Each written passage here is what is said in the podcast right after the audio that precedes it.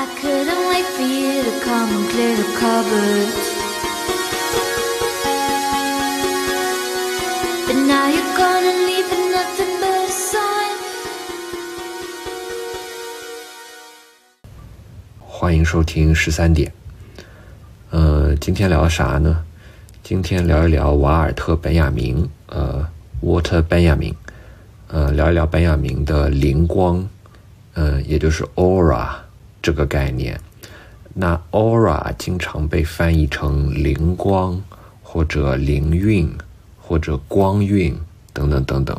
呃，我我可能就主要用灵光这个翻译。那灵光这个概念呢，在本雅明的著作中占有非常核心的地位，呃，特别是他的两部最为著名的作品《摄影小史》或者《摄影简史》，以及机械复制时代的艺术作品。这两部作品几乎就是围绕着灵光这个概念展开的。那首先，什么是灵光？什么是 aura？如何理解灵光这个概念？嗯，必须承认，关于本雅明的这个灵光概念呢，有非常非常多不同的解释，而且本雅明自己在不同时期的不同作品里，也赋予这个词不同的含义。有的时候，他好像认为灵光是人类个体或者自然对象所具有的某种特点、某种属性；有的时候，他好像又认为灵光是艺术作品所具有的某种特质。但有的时候，他好像又认为灵光是这个我们主观的主体的经验的某种主观性的特征。我们在这里先不用去考虑这些复杂的争论啊，因为至少在《摄影简史》和艺术和和机械复制时代的艺术作品这两篇文章中呢，呃，本雅明主要讨论的还是艺术作品的灵光，也就是说，他主要还是用灵光去指一种。艺术作品的某种特点，那它指的是一种环绕着，呃，一件艺术作品的某种神秘的、庄严的氛围或者光环。那这种氛围或者光环的核心呢，是一种距离感，一种不可替代的独特性。也就是说，你总觉得在艺术作品周围，特别是那些著名的、经典的高雅艺术，在他们的周围呢，有一种光环。他们和观看者之间好像始终隔着一隔着一层距离，始终无法被观看者所完全把握和吸收。那么，为什么艺术作品会有这种灵光呢？或者说，它为什么会具有这种距离感和独特性呢？嗯，本雅明认为有很多原因。首先，第一个原因是因为艺术作品总是和某个特定的时间地点绑定在一起的。也就是说，一方面，艺术作品总是有自己的位置，特别是比方说建筑艺术或者雕塑。雕塑，比方雕塑是不能随便移动的，它们总是或多或少的被固定在某个地方。呃，另一方面呢，呃，艺术作品总是和一个历史结合在一起，他们总可以追溯到某个特定的历史时间地点。总是在某个特定的历史时间点被某个特定的艺术家所创作出来的。那这种特定的时空位置，就使得艺术作品具有了某种不可取代的独特性。同时呢，又使得艺术作品和他们的观看者之间有某种距离，因为他们不是观看者触手可及的东西。比方说，你要看米开朗基罗的大卫像。那你就要跑到意大利的佛罗伦萨，你要看这个蒙娜丽莎的微笑，你就要跑到法国卢浮宫。所以，这种物理的物理上的距离，就带来了这种感官上的这种距离感。那这是第一个因素，也就是特定的时空位置，使得艺术作品具有了某种呃独特性和距离感。那么第二个因素呢是。艺术作品总是被摆放在某些代表着权威的场所，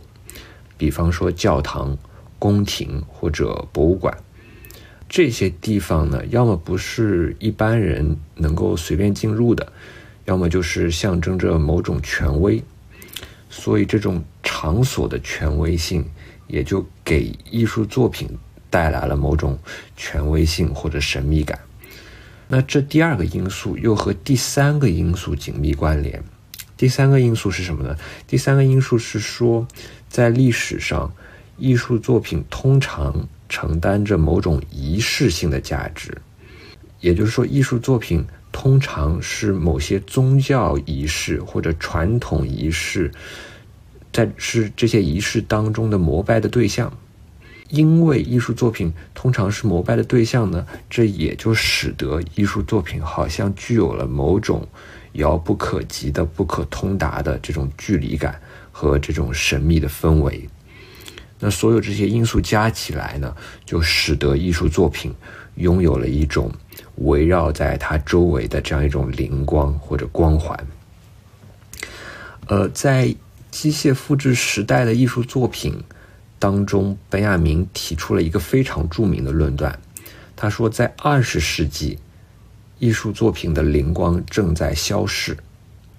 灵光的消逝有很多原因。本雅明主要讨论的一个因素是机械复制技术的发展。机械复制技术的发展使得艺术作品的灵光消失了。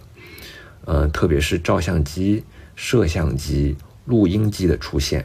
这些机械复制技术的出现，嗯，使得我们原则上能够大量的。忠实的复制艺术作品的图像和声音，就比方说《蒙娜丽莎的微笑》，本来你要跑到法国卢浮宫才能看到，现在呢，你随便上网都能下载到一个蒙娜丽莎的高清大图，随时随地都能看，你不需要跑到法国，你躺在家里的床上用手机就能看，而且你看的那些高清大图呢，可能比原作还要清楚。因为你能在手机上放大这个高清大图，去仔细的观察所有细节，这些细节是你在法国卢浮宫的原作面前单纯依靠肉眼所看不见的细节。正是因为这种机械复制技术，或者今天其实已经不是机械化的复制技术，而是这种数字化的复制技术。正是因为现代的这种复制技术的高度发达呢。使得艺术作品本身所具有的那种灵光消逝了，使得本来围绕在艺术作作品周围的那种光环、那种氛围、那种距离感和独特性不复存在了。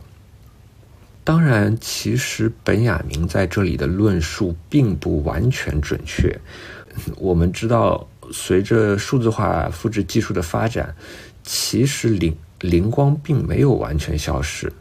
特别是属于艺术作品原作的光环反而增增增加了。就是我们只要稍微想一下，比方说蒙蒙娜丽莎的原作，就可以感受到这一点。正是因为现在我们很容易就能获得呃蒙娜丽莎的高清大图，正是因为复制很容易，所以我们才更容易觉得蒙娜丽莎的原作，也就是在法国卢浮宫里面的。那幅很小的蒙娜丽莎的原作，好像呢，它的灵光更多了。好像这个原作呢，拥有某种不可被复制的东西。也就是说，不论我们的复制技术多么高超、多么发达，就算我们能够复刻所有的细节，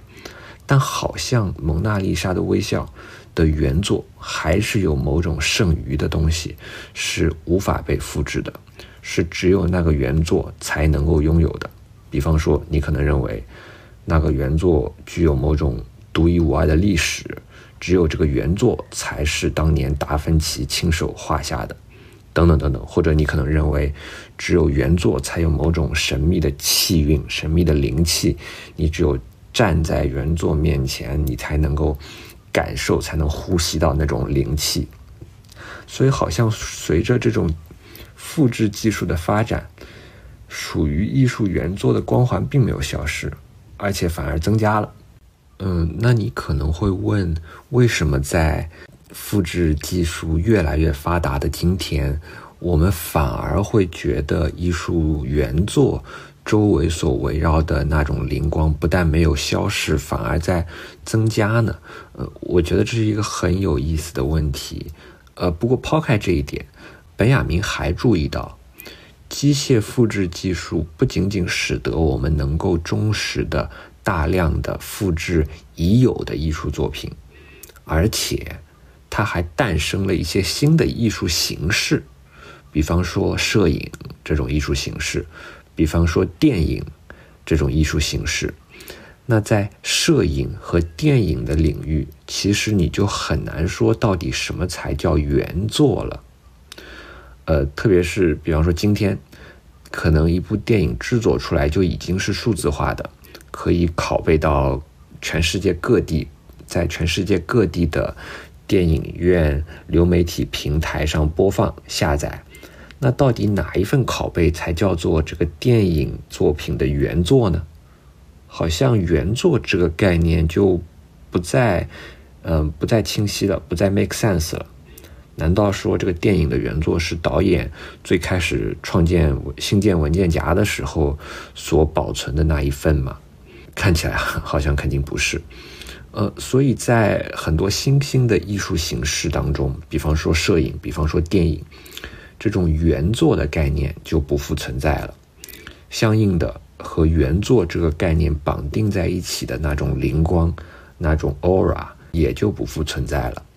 当然，这里的情况肯定是更加复杂的，因为比方说，即便是电影，我们好像也认为电影院里面的电影比家里面笔记本电脑上在 B 站或者 Netflix 上面观看的电影，呃，好像还是。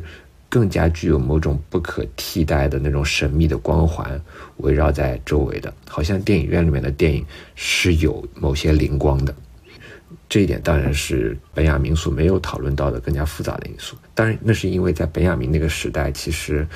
并没有电脑了，因为你所有的电影都是在电影院里面看的。如果你是随便翻阅一下本雅明的。呃，机械复制时代的艺术作品，如果你就是囫囵吞枣的读一遍的话，你可能很容易会觉得本雅明是在哀悼灵光的消失，是在悼念灵光的消失，是在批判现代社会把艺术作品变成了某种没有内在价值的、没有光环的、纯粹的商品、纯粹的消费对象。但其实本雅明的态度是完全相反的。他在《机械复制时代的艺术作品》这篇文章中，恰恰是要赞美和拥抱灵光的消失。当然，他在不同的作品里面对待灵光消失的态度是不一样的。在更后期的关于波德莱尔的论文当中，他对于灵光的消失，呃，持有某种更加暧昧的态度。但但是呢，在《机械复制时代的艺术作品》呃这篇论文当这篇文章当中。本雅明的态度是赞美和拥抱灵光的消失，为什么呢？因为在他看来，灵光的消逝所伴随着的是艺术作品的民主化。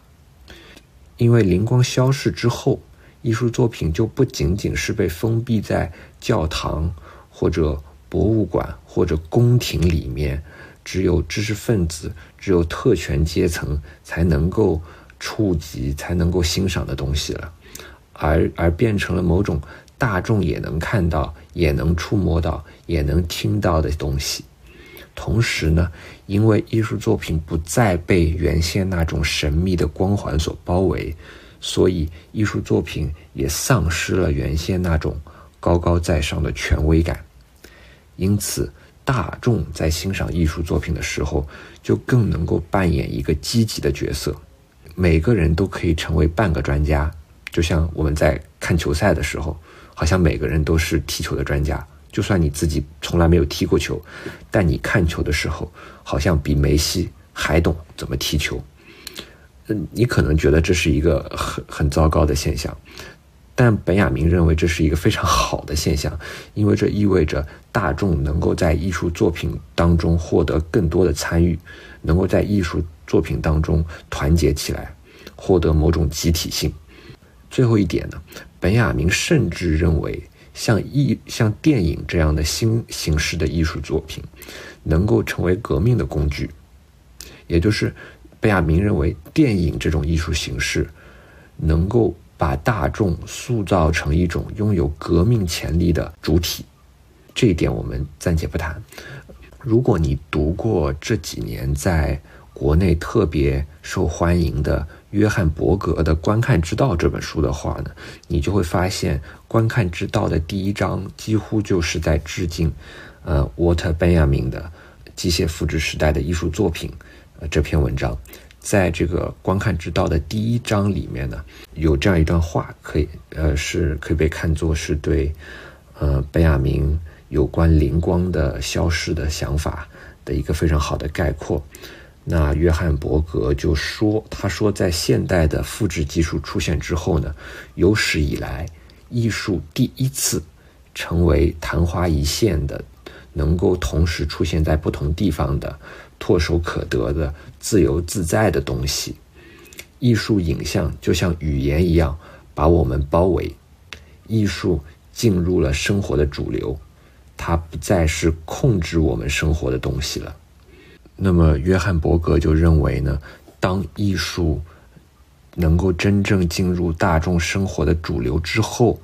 它就会发挥出一种新的力量。打开一些新的可能性，使得大众能够通过艺术去重新理解他们自身的经验、他们个人的经验以及他们与过去历史之间的经验，同时使得他们有可能在这种经验当中成为创造者，去发现、去创造新的意义与价值。所以呢，在本雅明和约翰伯格看来。正是艺术作品的这种灵光的消逝，正是因为艺术作品周围不再环绕着那种神秘的氛围，使得艺术作品的新的可能性被打开了，使得艺术作品能够进入到大众之中，使得大众能够在艺术作品中扮演更加主动的、更具有创造性的角色。但是，最后我想说一点，就是。本雅明和约翰伯格都没有强调的一点，随着灵光的消逝呢，艺术作品自身的权威就不复存在了。这当然是有它的优点，也就是说，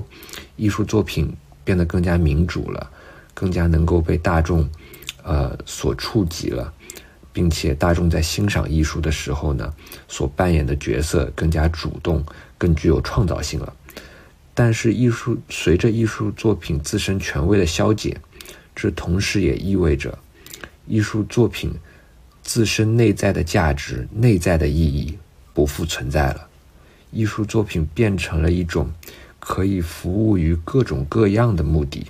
的东西，也就是说，艺术作品只具有工具性的价值了。这一点其实是和。更早时期，人们对艺术作品的理解是完全背道而驰的。我们不必从柏拉图、亚里士多德谈起，就说德国古典哲学，比方说黑格尔就认为，艺术作品是需要某种光辉的，艺术作品需要具有某种光辉，这种光辉把理念以一种感性的、直观的方式呈现出来，呃，或者之后。同为法兰克福学派成员的这个阿多诺，对于阿多诺来说呢，艺术作品也是需要有光辉的。这个光辉就在于艺术作品要呈现社会现实。所以，无论对黑格尔来说，还是对阿多诺来说，光辉或者灵光对于艺术作品来说都是必要的。那为什么艺术作品需要具有这种光辉，需要具有这种灵光呢？呃，是因为真正的艺术作品。需要具有某种超越性，因为它需要去呈现某种超出艺术作品本身的东西，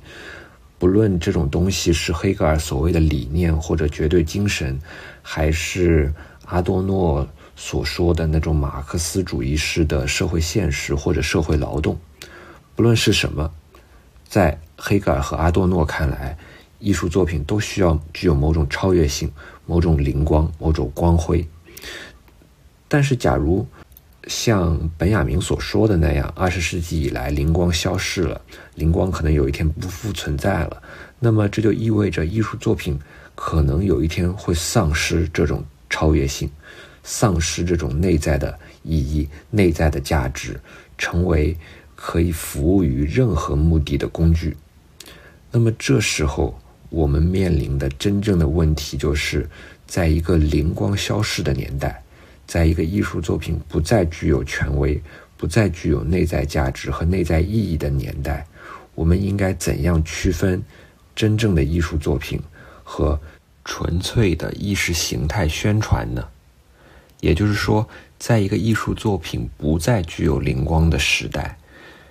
真正的艺术、真正的 art 和 propaganda 这两者之间还能够有区别吗？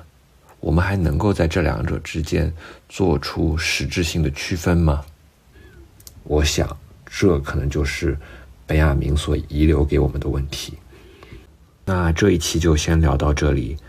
呃，之后有机会的话，我其实也很想聊一聊，呃，本雅明和罗兰巴特关于摄影的一些不同理解，特别是，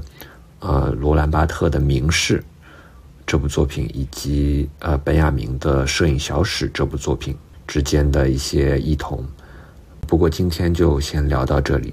谢谢收听。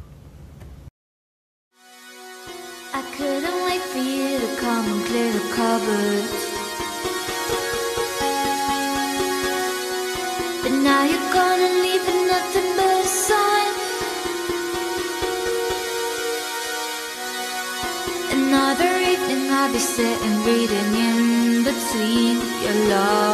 lines. Because I miss you all the time